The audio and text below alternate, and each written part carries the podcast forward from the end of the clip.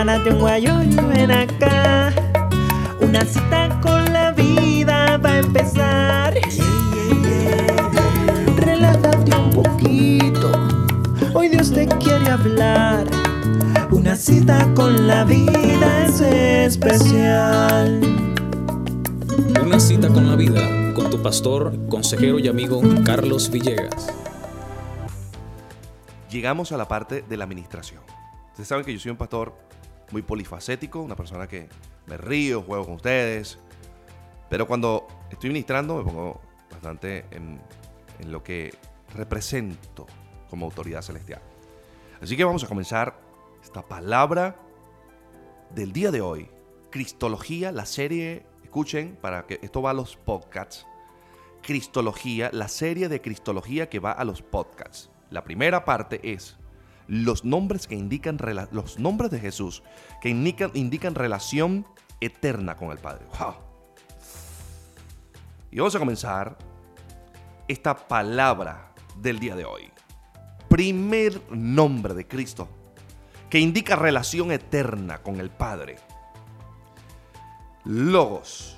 La palabra logos. L-O-G-O-S. Logos. ¿En dónde está esto?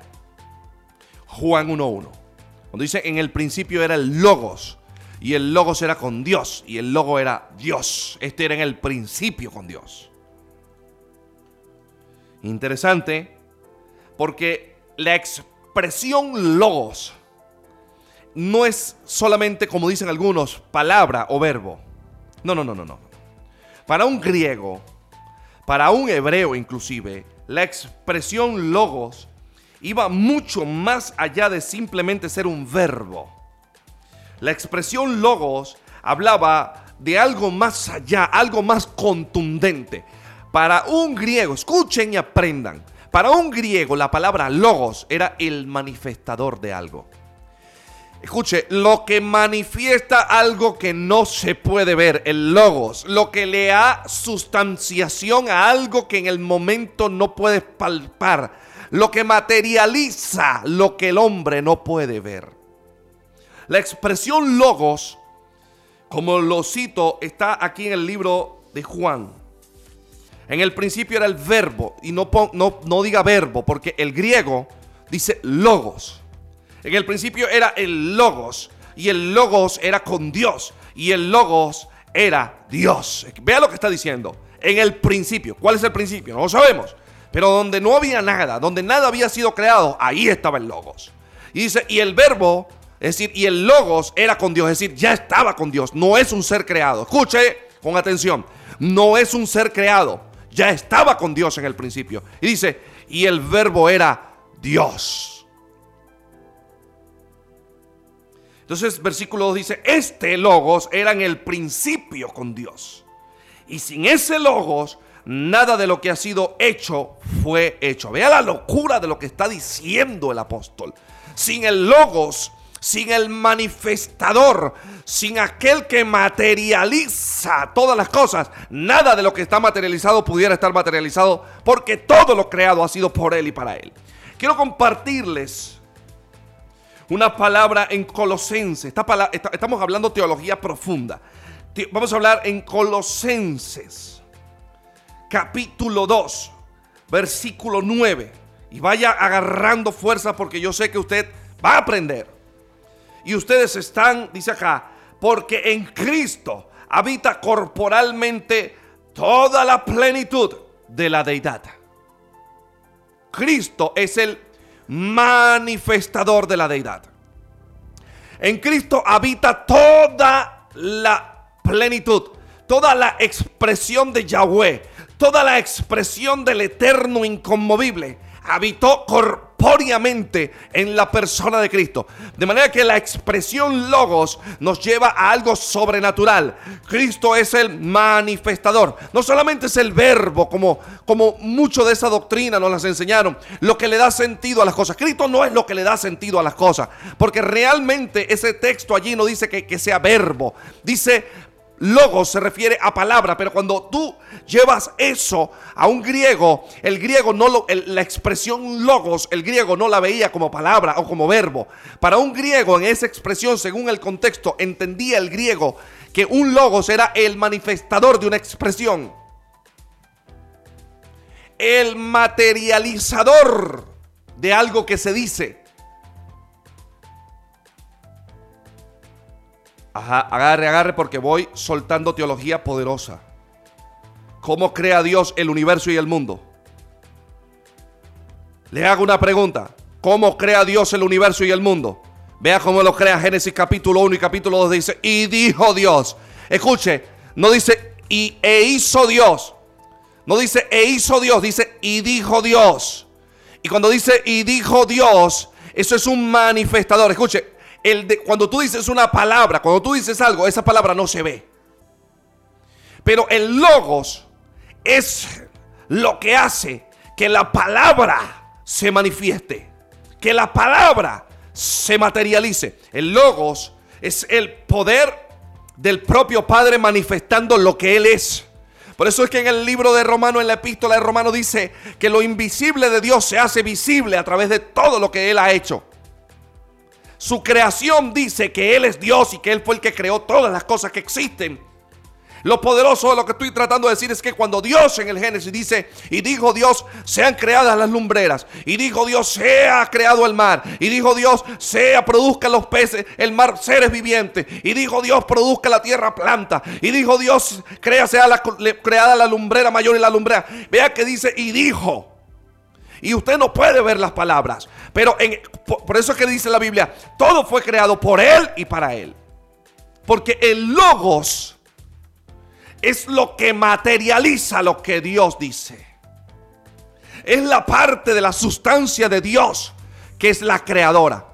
Por eso es que dice que sin el logos, nada de lo que ha sido creado fue creado. Sin Cristo, nada se puede materializar. Ah, alguien puede decir aleluya. Sin Cristo, nada se puede materializar. Cristo es el que materializa todo lo que el Padre puede decir. Por eso dice Juan capítulo 1. Y sin Él, nada de lo que ha sido creado fue creado. ¿Por qué? Porque si no está el manifestador del Padre, la parte del Padre que es creadora, que es Cristo, entonces nada pudiera ser creado. Wow, alguien puede decir aleluya. Poderosísimo lo que estamos hablando acá. Teología, teología, mire, bella y hermosa que usted se está llevando hoy para su casa. Colosenses 2.9 dice, porque en él habita corpóreamente toda la plenitud de la deidad. Es decir, hay gente, el arrianismo comenzó a enseñar que Cristo era un ser creado. Mire los locos, cuando los locos se levantan, inventan. Pero nosotros entendemos por el Espíritu de Dios que Cristo es exactamente Dios en su forma logos, que es el manifestador de la creación. Poderoso. Por eso dice Juan capítulo 1, dice, Él estaba en el principio creando todas las cosas con Dios. ¡Wow! Claro. Es más, se los voy a volver a leer. Porque hay gente que lee esta parte de Juan y entonces se vuelven un 8 y empiezan a inventar cosas. No, bueno, porque tú sabes que es verbo y verbo, verbo es lo que le da sentido a la oración. No, porque tú estás tratando de explicar lo que es verbo según el castellano y la Real Academia Española, pero no lo estás entendiendo en el sentido como un griego lo entendía. Un griego no entendía la expresión logo como lo entendemos nosotros. Para un griego era manifestación. Por eso es que Cristo es el logo. ¿Por qué? Porque Él es el hombre, Él es el Dios, perdón, que se hizo hombre, el hombre, el Dios que se manifestó como hombre. El logos tienes que entenderlo como Jehová hecho hombre, el Padre hecho hombre. Por eso es que el nombre de Cristo es Emmanuel, que quiere decir Dios con nosotros. No es un semidios o una creación de Dios o algo más chiquito que Dios. No, no, no. Es Dios hecho hombre. Wow, poderoso. Mira lo que dice, en el principio era el logos. Y el logos era con Dios, ya estaba ahí y el Logos era Dios. Se está diciendo, es Dios. Cristo es Dios. Este era en el principio con, con Dios y todas las cosas por Él fueron hechas. ¿Quién lo dijo? La parte del Padre que dice se ha hecho. ¿Y quién lo hace? La parte del Padre que lo manifiesta, el Logos. Voy a volver a explicarlo. ¿Quién lo dice? La parte del Padre que lo ordena. ¿Quién lo manifiesta? La parte del Padre que lo crea, que es el Logos. ¿Se entendió? Sin Él, mira, lo, mira teología. Sin Él, nada de lo que ha sido hecho fue hecho. ¡Wow! En Él estaba la vida. Y la vida era la luz de los hombres. ¡Wow! Poderoso. Segunda postura o segundo nombre del Cristo eterno que tiene relación con la eternidad del Padre. Anótela. El unigénito de Dios. Juan capítulo 3, verso 16 dice claramente que de tal manera amó Dios al mundo que ha dado a su Hijo unigénito, para que todo aquel que en Él cree no se pierda, mas tenga vida eterna. Entienda esto. Unigénito quiere decir único. No elegido. No es que Dios eligió y dijo, tú eres el unigénito. No, no, no. El único. Dios está diciendo, esta parte de mí, mi hijo, es único. No es que yo lo elegí, sino que ya estaba. Es único. Sale de mí, pero es único. Es parte de mí, pero es único. No hay otro. Los ángeles son hijos de Dios. Pero no son unigénitos. Son hijos de Dios. Nosotros, cuando aceptamos a Jesús y venimos por su Espíritu Santo y accedemos a esta gracia, somos hijos de Dios, pero no somos unigénitos. Unigénito es una palabra que expresa a alguien que no es elegido, sino que es así porque es así. No tiene explicación de dónde nació, simplemente es unigénito, no hay otro. Por ahí salen doctrinas falsas diciendo lo que pasa es que Jesús era un ángel y entre los ángeles Dios lo eligió como el único. No, porque la expresión unigénito no tiene que ver con elección. La expresión unigénito tiene que ver con preexistencia. Anote esto que le estoy diciendo. La expresión unigénito realmente está haciendo referencia a preexistencia. Está diciendo Cristo existe antes de. Por eso es que Juan y Juan 3.16 y Juan 1 son textos que se componen porque enseñan que en el principio era el logos y el logo estaba con Dios y este estaba en el principio. Y cuando dice el unigénito, te está diciendo el unigénito es porque no es creado, no, no es elegido. Simplemente existe, es el único, no hay otro, no hay nada como Él. Él es la parte manifestada de Dios. Y es que es tremendo porque hay un credo allí en, una de las epístolas que dice que Cristo se hizo que Dios se hizo hombre y habitó entre nosotros como hombre. Entonces no dice un semidios o, o algo parecido a Dios, no, es Dios se hizo hombre y habitó entre nosotros. Qué poderoso lo que estoy tratando de explicar. La expresión unigénito dice que Cristo no fue elegido entre los ángeles, no fue elegido entre los ángeles. Dice que Cristo existe antes de que los ángeles se crearan y estaba con el Padre cuando nada estaba. De manera que es preexistente. ¿Se entendió lo que acabé de decir? Tres. Tercer nombre de Cristo que hace referencia a la eternidad del Padre. Imagen. Imagen invisible. Quiero que venga conmigo, por favor, rápidamente a Colosenses, capítulo 1, versículo 15. Y agarre este dato ahí. Él es la imagen del Dios invisible. ¿Qué le dije yo del Logos? ¿Qué le dije yo hace rato del Logos? Que el Logos era el manifestador del Padre. ¿Verdad que sí? Le dije, lo que dice que el Padre es y que lo manifestó al mundo y al, al universo y a la eternidad es la persona de Cristo. Poderoso. Escuche ahora. Vea lo que dice acá. Él es la imagen, la copia. Él es lo que es. Él es la proyección del Dios invisible. Y entonces dice, el primogénito de toda creación. ¿Sabe qué está diciendo?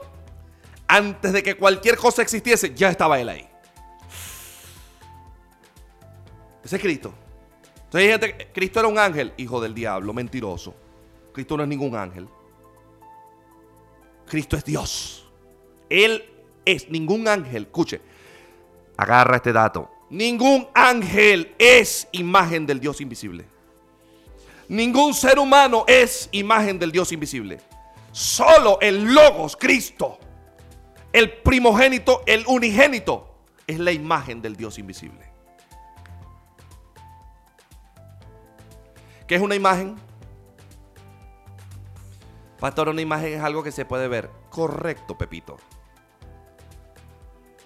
Es una imagen que se puede ver. Es algo que se puede percibir. Usted no puede hablar de una imagen que no se ve. ¿Y dónde está la imagen ahí? No, pero ahí está la imagen. Ah, pero ¿dónde está? No, no la veo. No hay imagen. Lo que se puede ver es imagen. Cristo, cuando habitó corpóreamente, se veía. Por eso es que, ah, agarre esta teología que está fuerte. Por eso es que él se paró frente a los fariseos y le dijo, el que me ve a mí está viendo al Padre. Uf, claro recalcitraban los fariseos, se revolcaban en su sangre podrida. Pero es que el que estaba viendo a Cristo estaba viendo el Padre. Porque Cristo es el Padre. Alguien diga aleluya conmigo.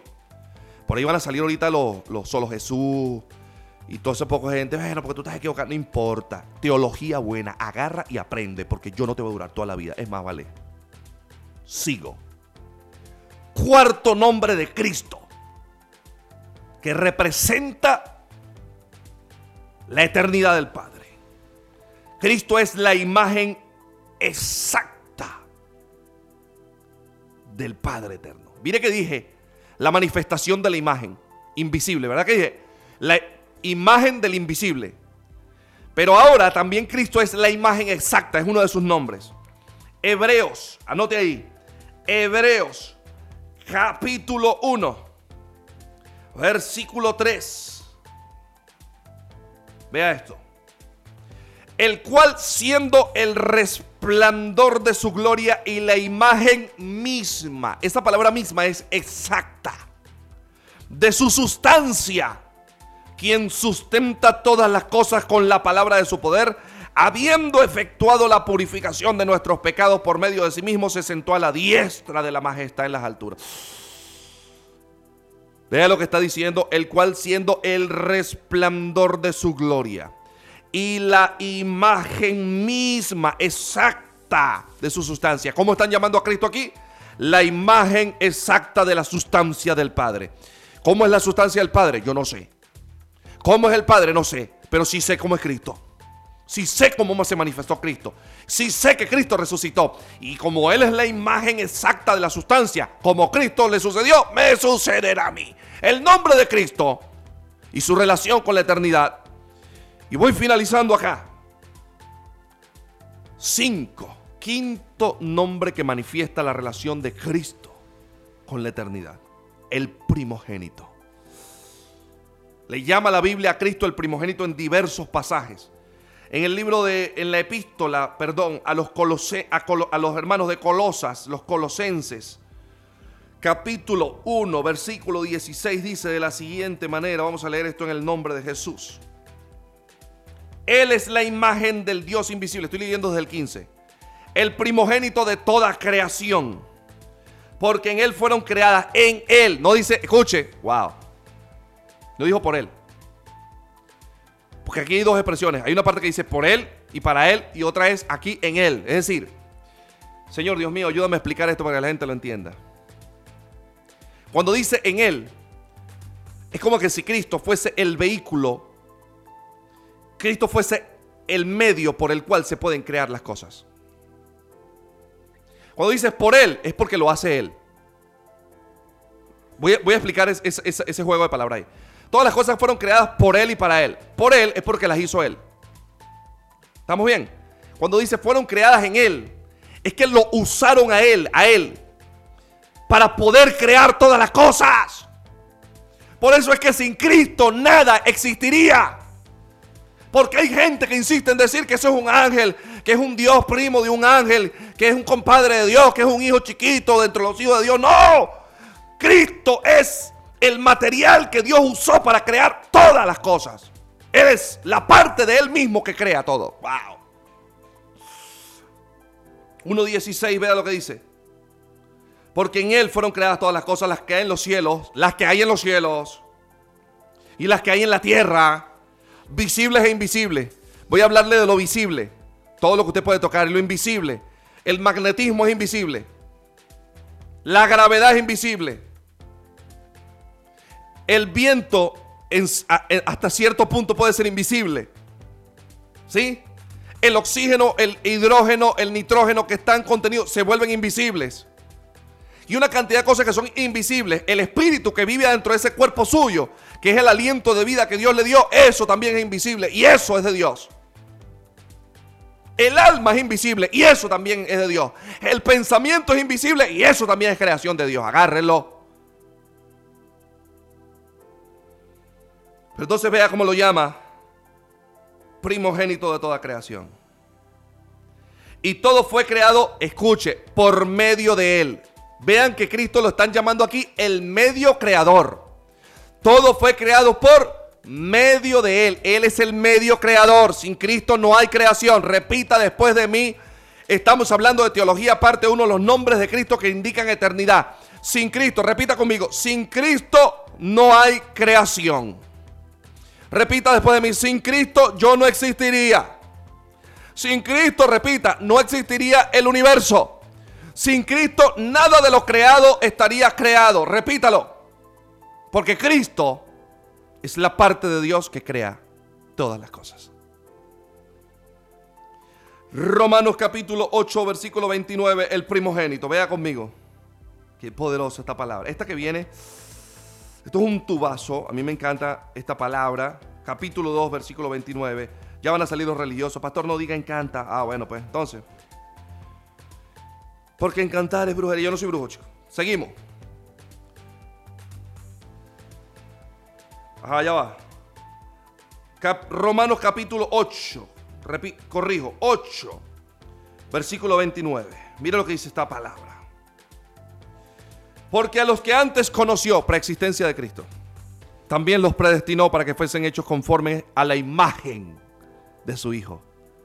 La gente cree que es meterse evangélico. No, que yo en una iglesia voy a meterme evangélico para cambiar. Papaito, cuando tú llegas a este reino, Dios te promete que vas a ser imagen del Hijo. Es decir, te vas a parecer a Cristo. Eres una copia. Cuando te resucite Cristo, vas a ser una copia de Cristo. Por favor, para que fuesen hechos conformes a la imagen de su Hijo, para que Él sea el primogénito entre muchos hermanos. La Biblia lo llama el primogénito de toda creación. ¿Sabe qué está diciendo? Que Él y por medio de Él es que la creación existe. Por eso es que la creación tiene que parecerse a Él. Dirá, pero ¿por qué? Porque la creación fue hecha por Él. Los seres humanos fueron hechos por Él. Y por eso son imágenes de Él. Y cuando llegue el momento de la, resurrección, se van a parecer a Él, que es la imagen. Él es la imagen del Dios invisible. Y nosotros seremos en la resurrección la imagen del Cristo, Logos, el Creador. Alguien diga aleluya conmigo. Hay una unción sobrenatural. Exaltamos el nombre de Jesús en esta hora. Jesús, hoy decimos este credo. Repita conmigo. Sabemos que tú eres Dios Sabemos que eres exactamente igual a Dios en sustancia, forma, tamaño. Sabemos que no eres una creación. Sabemos que eres preexistente, que estabas en el principio y que eres el medio de toda la creación que existe. Wow. Voy a cerrar con esto. Mateo capítulo 1, verso 25. Teología de la buena. Si quiere esta teología, ya sabe dónde la va a buscar en el podcast. Mire lo que dice esta palabra.